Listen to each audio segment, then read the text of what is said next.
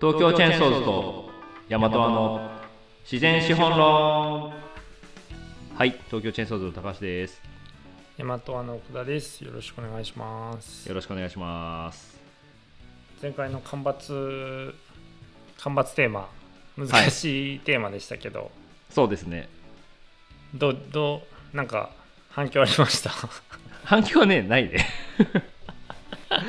反響はあでもまあねその反後響ないか。あそうだないねその後そうそう別のノート書いてちょっとノートの方は反響あったりはしたけどあ何のそうまだ書いてたんですか？あそれはあの一あ本丸ごとに一そうそうそうそう丸ごとについてはいちゃんとあったんですけど、そうまあでも干ばつについても一回ノートまとめたいなと思ってるからまあ、はい。ねまだリスナーラジオだと100人ぐらいなんでそう簡単に反響ないですけど 反響お待ちしています。反響欲しいですね。いやでもいい話できましたもんね。別に、あそうですね。いい話できたと思ううん。のと、やっぱこのスタイルはめちゃくちゃ良くて。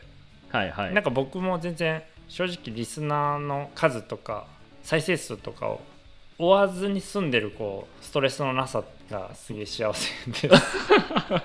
追ってない。俺もう俺は追っちゃうな。まだ。あ落ちちゃいますか？うん。まあでもそんな気にしてないけどね。いやなんかそれがポッドキャストいいなってめっちゃ思ってるんですけどはい。な話してるの楽し,、楽しいからはいそんはいなにこうストレスなく収録してなんか結構なんだろう書くとかさ それこそノート書くとかも結構あの時間取ってちゃんとやんないと書けないなみたいなのありますけどそうですね確かに。収録してで楽しかったっていうのでまあたまにでもあれですよね。その聞いてますっていう人。あそうそれはね。ちょこちょこ会いますよ僕。そう僕ちょいちょいはあの出てきている。それも確かに。はい。ね。え自然資本論も聞いたんですけどみたいな感じで。はい。恐縮ですみたいな。感じで。いやいいっすよね。はい。すごくいい温度感でやらせていただいて、なんか半分ねあの、はい仕事のような仕事じゃないようなっていうかそのね数値 KPI とかいちいち追わないみたいなね。なんかそういう形でやれてるのは本当にいいなと思います。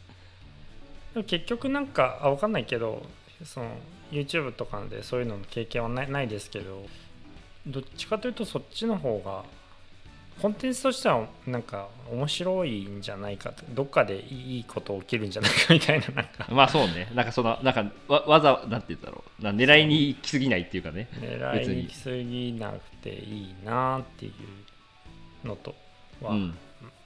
まあ思ってるんですけど。そうね。でまあ前回がその干ばつテーマでしたけれど、はい。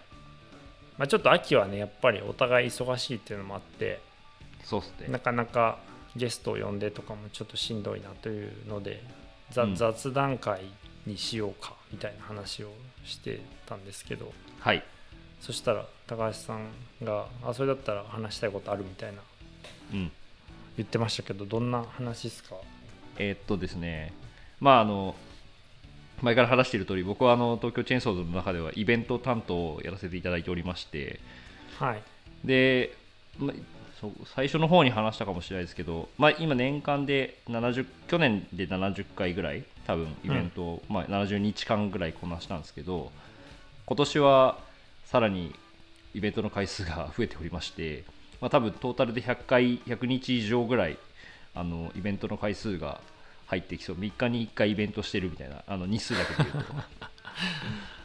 みたい大な変ですね まあだからもうさすがに全部自分でやることはなくなってきたんですけどちょっとみんなに手伝ってもらいながらやったりとか、はいまあダブルヘッダートリプルヘッダーみたいなねの時があるんでやっぱり。なるほど。そうそうそう。まあでもその中でやっぱそのなんかね自分たちで企画してはいるけど結局企業さんからその、まあ、お金もいただきながら、まあ、こういうことやってほしいみたいな依頼も受けつつ僕たちの中でできることを、まあ、そのアイデア出して企画をしていっているので結構そのなんていうんですかね、まあ、単発というか、まあ、その時にやっぱりその木に触れてもらうとか、まあ、なんかそういう木を知ってもらうもう本当導入編みたいなはい。イベントにしかなかなかこうできてなくて、まあ、自分たちが伝えたいのってやっぱりその森に入っってもらって話をするとすごく話っていつも伝わるなって思うんですけどうんうん。スプーンをヤスリで削ってもらってもなかなか伝わりきらないなっていうところ。いろいろ説明はもちろんねその前段5分10分ぐらい話はさせてもらってそこから、あのイベントをいつもやっているので、まあ、そこではい。こう親御さんなんかは話を聞いて、まあ、響いている方々ももちろんあのいらっしゃったりでそこで応援してますみたいなことを言ってもらってすごく嬉しくなったりするんですけどなかなかこの、はい。なんていうんですかねそこの部分がもう年間70回ぐらいやって70回ぐらい同じことが起こってると結構、あなんかこれどうすればいいんだろうみたいな。ところがいやいつもちょっと悩みながら別にでも悪いことはないじゃないですか。悪いことはないですね。そう。あそのやっぱりその木にね、その触れてもらううん。きっかけを作って、まあ、みんながその、まあ、木工っていうのがどういうふうにまあ成り立ってるのかとかその元々の木の状態がどういう状態からあの綺麗な製品ができているとかなんかそういうのはやっぱり自分の手で触れて、まあ、作ってもらったりすることで分かることもたくさんあるので、まあ、大体1回1時間ぐらいで、えーっとやることが多いですけど、まあ、その1時間の中でも伝わってることはあのたくさんあるんですけどやっぱりこの端から端まで伝えたいなっていう思いが自分の中にありすぎるがゆえに 悩むっていうなるほど。大和さんっなんか、はいはい。てそのなんかイベント関係とかってその、はい。まあ、たまにその記事みたいな形でまとめられてるところもあったりするとそれは結構ロンロングでやってるものが記事になってるんであのあ面白いことやってるなと思うんですけどそういう単発系のイベントとかもあるんですか？奥田さんのところも。あ、全然 ないです、ね。あないんだ。あんまり、あ、もちろんなくはないんですけど、はいはい。そんなになないですね。あそうなんだ。そう、いいなでやるとか、うん。東京行ってやるとかもそんなないし単発で何かやるっていうのが最近減ってるな。減って減ってるとかもあんまやってないですね、まあ、コロナであのい全然そういうのなくなったのもあるあるはあるんですけど。はいはい。ああそうだろうか、まあそうだよね。でもそういうキットみたいなものでね用意して販売してるとかそういうのも特にやってないもんね確かにやってないですね。そうなんだよな。まあなんかワークショップ中村さんが一人一人というかあのべ前前大和を立ち上げる前はやってた。はいはい。やってたしそこで出会ったんですけど。ああそうなんですか？はい。えー。えじゃあ奥田さんが参加者側ってこと？そうですね。イベントイベント、まあ、出店マルシェみたいなやつ。僕も出ててあ中村さんも出てて。ああそういうことか。そうそう。でスツール作るワークショップとかやっててはい。で僕もスツールいいなと思って作っ出してもらったのがであのまあで出会ってはいたんですけどちゃんと話すきっかけになったみたいなのがあって、えまあ、なのでじ人生何があるか分かー、確かにねそんなスツールのワークショップからヤマトが生まれてるとはねあそうなんです、まあ、まさにそうですね。スツールのワークショップから。すごいね。ヤマトが生まれてますね。え。だからなんか高橋さんはそのな何を伝えな何を伝えたいのに何が伝わらないなって感じなんですか？ーいやなんかそう結局その僕たち、まあ、その当然東京チェーンソーズはその、まあ、林業会社なんではいそのどういうふうにやっていったらその山がよ良くなってその山と町との循環が生まれていくのかみたいなうん。ところをやっぱり大きく言うとあの伝えていきたい。っていうふうに、まあ、みんなやっぱり考えはい。ているので、だからその企業さん件とか企業さんとかで関心を持ってくれるう人がいるともう日野原村ぜひ来てくださいって言ってはい。呼んで、で日野原村半日ぐらいもうツアーじゃないですけどうちの持ってる施設だったりとかいろんなとこ回りながら山の話をさせてもらうことが、まあ、結構ベースで年間で今4 5 0企業さんぐらいかな多分。そんなに？そうで本当それぐらいです、4ね、5 0ありますね年間。年間、はい、すごいですね。毎週1社は来てるってこと。毎週1社ぐらい来てますね。せえすごいですねそれはそうだからそのやっぱそういうことででもやってると、そのワークショップだけでその山の話そのやっぱ林業をやって、まあ、そのこの間の干ばつの話とかじゃないですけど、そのそもそも一般の方は結構なんかたたまに思うんですけど木がいっぱいあって、はうわ緑綺麗ってなるじゃないですかやっぱり。いなりますね。でもそのそれは何ていうんですかねあの森全体を見てると、まあ、確かに木がいっぱいあってあの景色としては綺麗っていうふうに思うかもしれないけど中に入っていくとはい。真っ暗な森で全然整備もされてなくて木も細くてみたいなのが、まあ、うんようやく分かっていくみたいなところが、うんうん。まあ、あったりするじゃないですか、はい。でもそういうのってなかなかこのワークショップだけだと、まあ、現場感が当然ないないはないので、うん。そう伝えられないしそれをこうちょっと言葉で話したりはするんですけど、はい多分これがどこまで伝わっているのかみたいなねところとか。そうですね。伝わりにくいでしょうね。異常に。そうそう。本当そうなんですよ。伝わらないっていうのが一個と伝わったとして行動を変化させるポイントが全くないっていううん。ことが大きいですよね。そうそうっすね。そうなんですよね。まあだからそこでなんか話聞いたりして、うん。あまあなんかこうチェーンソーズのことを調べてくれる人が出てきたりとかはい。まあ、あとはその、まあ、もっとその木工みたいなことに携わってみたいって思ってまた自分で物を作ってみるとかっていう人もあの出てきたりはしてるんですよね。同じ場所で、同じ場所商業施設で何度も何度もはい。あのやらせていただいていることが、まあ、多いんで結構リピーターみたいな人がこう、しと一緒になんか喋るようになったりもするんでやっぱり。はい。だからそういう人たちはねあのどんどん知ってくれてるなっていうふうに思ったりはするんですけど。そうっすよね。そうなんだよな。そのイベントやってなんか森の現状を知ってもらって僕らもそのやっぱり森の現状とか伝え伝えたいし伝えているつもりなんですけど、でなんだろう。その後にその人たちがこう森のことをまたさらに広めてくれるとかあの次の大きな選択家建てるとか、家具買うタイミングで思い出してくれるみたいなことにつながっていくといいよなみたいな感じなんですかね。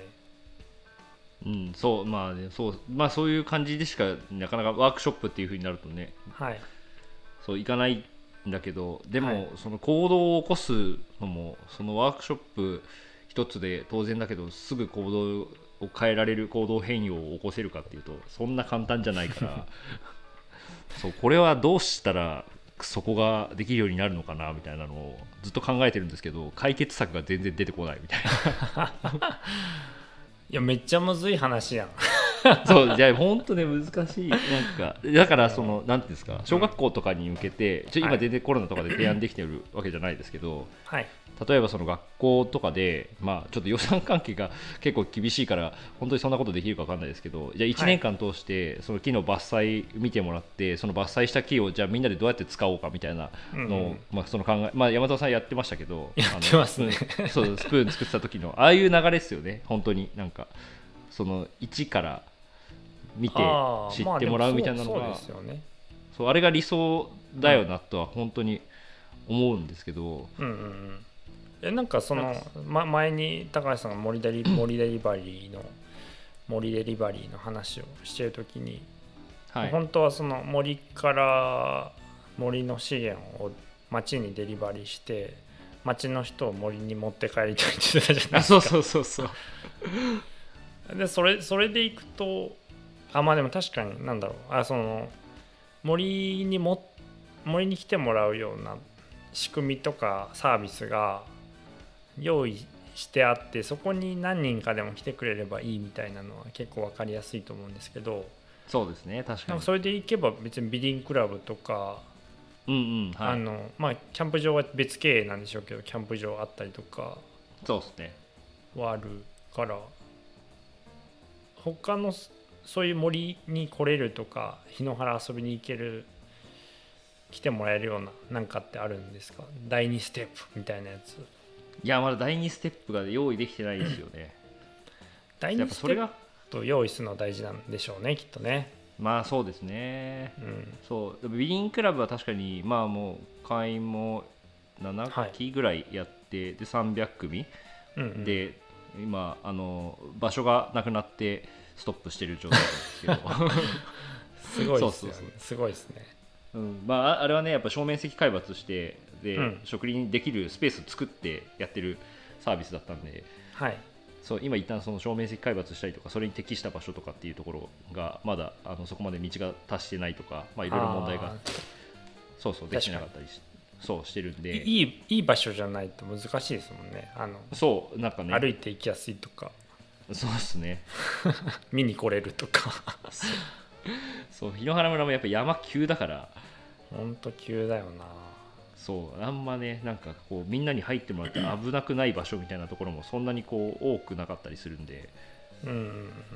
まあ、そういうのもあって泊まったりはしてるんですけど、まあ、確かにねその皆さんを森に連れ込むサービスは、まあ、もう少し必要だよな。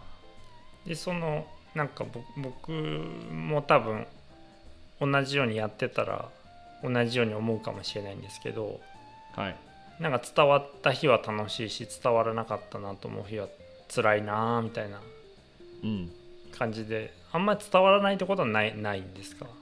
伝うんそのなんていうんですかね。そう伝わってる、まあ、みんな楽しむじゃないですか当然ですけどみんな楽しいんで、満面の笑みで帰ってくれるんですよ。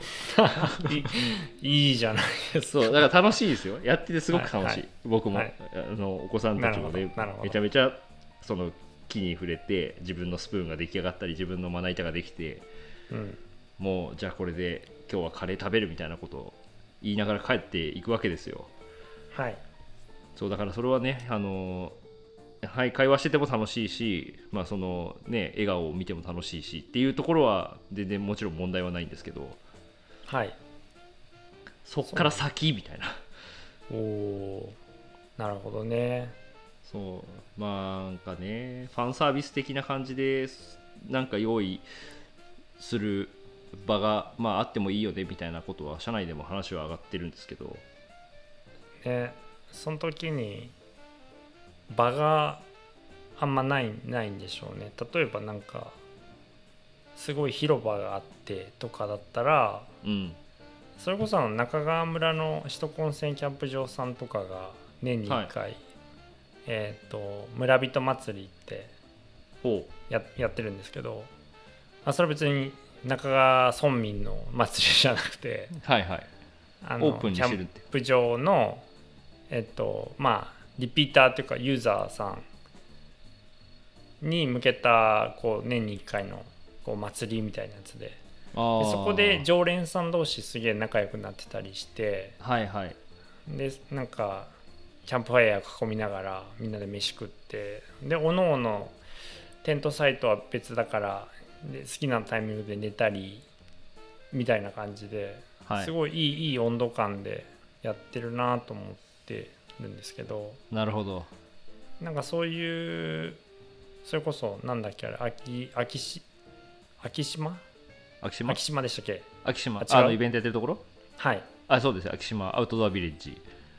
でまあ来てる人たちだからまあそんな遠くないから、ね、年に1回そこの人たちがむしろつながって森を思いたくなるとか森をきっかけに出会う友人関係みたいなやつをうん。作っちゃってでみんなで広原村で火を囲もうぜみたいなやつ絶対人来そうだけどまあそうです、駐車駐車場と場所がなさそうだな。そうそうそうそう。場所は最悪で車有林で頑張ればね多少は読めるけど駐車場は本当問題ですね、そうなんだよね。でもやっぱなんか祭り的なまあなんか僕も結構その祭りをよく考えるんですけどはい。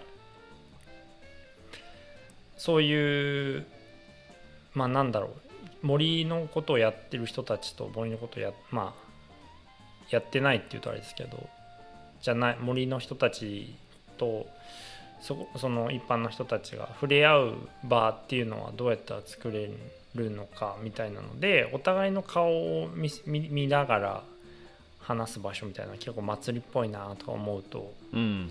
祭りやりてえなとか思うんですけどね。いやーでも大和はスペースあるじゃないですか。駐車場怪しいけど。まあ確かにそうだね。そんなに多くは入れないもんね。まあそう大和でやるってなると多分相当無理なんですけど、うんうん。まあ稲の稲はね割と谷な谷だから平らな場所も結構あるからはい。できそうだなみたいなのあるあるあるから確かに。なんかマンリソースマンパワーが許せば2やりたい。年後にやりたいみたいなのちょっと思ってるんですけど。いやーそうやっぱファンサそうね。やっぱ祭りやりたいっすよね。そうなんかそれがいやなんか大和はコミュニティとかじゃなくてうんうん。もっとでかい稲田に山岳祭りみたいななんかアルプスアルプス祭りみたいな、はい。そういうノリでやりたいなとか思うけどね。確かにね。思ってるんですけど、そうね。なんか企業一社でやってもねそん、まあ、結局そこまででかくならないしね。多分。うん、そうですね。まあなんかそうだね。それとまあそというよりはやっぱり地域の中で、ま、祭りって地域っぽいなって思ってるっていうのそうまあ確かにそれはそうですね。ああるんですけど。うんうんでなんか祭りってそれぞれ多分必要だったから作られたわけじゃないですか。そうねそうですね。そのまあ、うん何感謝を。したりとかね。そうそうそう。何かを伝承したりとか。はい。まあ絶対一番大きかったのは多分町のあ村の人たちが結束する瞬間を作るみたいなことで、うんうんみんなでみこし担ぐとかちょっと面倒くさいことをみんなで練習してやるみたいなことで 確かに。なんか隣組とかがいがみ合ってるのがその日はなんか肩を組んで 仲良くなるみたいな。いやなんかそその機能だなみたいな感じなんです。ね いや確かにそうだよね。まあだから山に感謝をする祭りじゃないけどねそれをこう村を挙げてやるみたいな。そうそうそう。そしたらあなんかこの水源が守られてるのはこのおじさんのおかげなのかもしれないみたいなのを 確かにね。思う日が1年に1回あって。でなんかなんだろう。そのビジョンと方法みたいなのって、はい。あの結構重重要だと思うんですけど、うんうん。その時にこう労災林業の労災を減らすために何ができるかっていうのを考えるとはい。あの普通に考えたら労働災害が起こらないように研修を定期的にしようとかヒヤリハットの講習をやろうとか、うんうん。あのそういう話になるじゃないですか。そうですね。